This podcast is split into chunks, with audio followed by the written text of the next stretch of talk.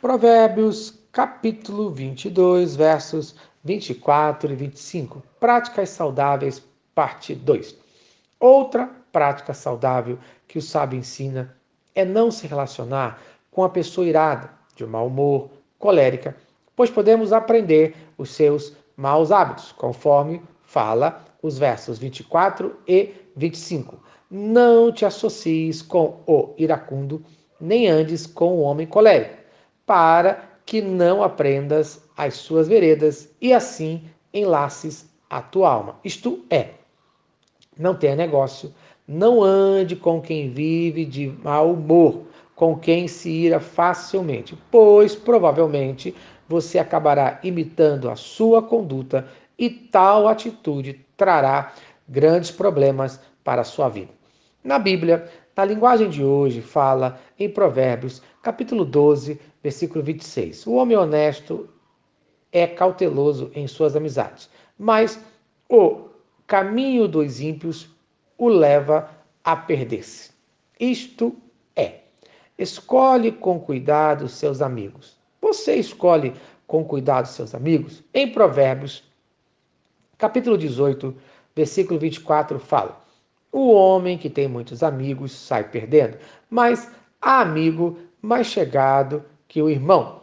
Aprendemos que esse amigo mais chegado que o irmão é Jesus Cristo, conforme fala João, capítulo 15, versos 13 e 15. Ninguém tem maior amor do que este, de dar alguém a própria vida em favor dos seus amigos.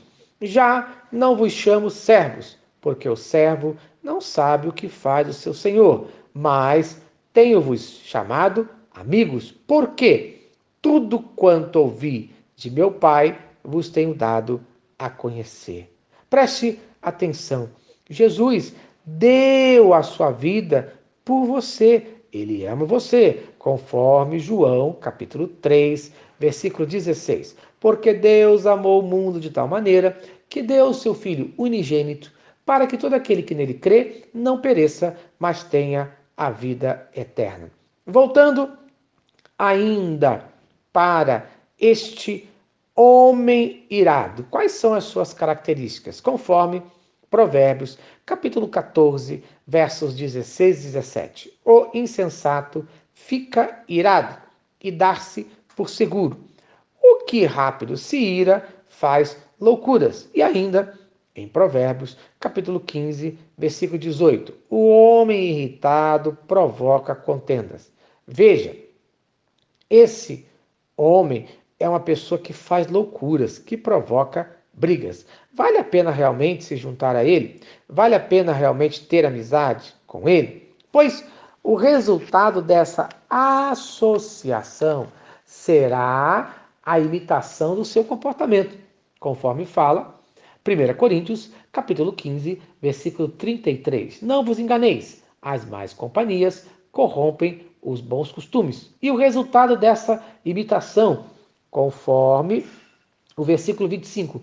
Você cairá em várias armadilhas, em várias dificuldades, mas você pode escolher conforme Provérbios capítulo 13, versículo 14. O ensino do sábio é fonte de vida para que se evitem os laços da morte. Isto é, se você ouvir os conselhos da palavra de Deus, você se afastará das armadilhas da morte. Então, no dia de hoje, decida com quem você se associará. Decida se deseja praticar uma vida saudável, em nome de Jesus. Amém. Vamos orar? Senhor Deus, muito obrigado por mais um dia de vida. Abençoe a cada um que está ouvindo esta mensagem, no nome de Jesus. Amém. Se esta mensagem abençoa a sua vida, compartilhe com quem você ama. Eu sou o pastor Eloy. Sou pastor da Primeira Igreja Batista em São Miguel Paulista, localizada na rua Arlindo Colasso, número 85, no centro de São Miguel Paulista, São Paulo. E lembre-se, Deus no controle sempre.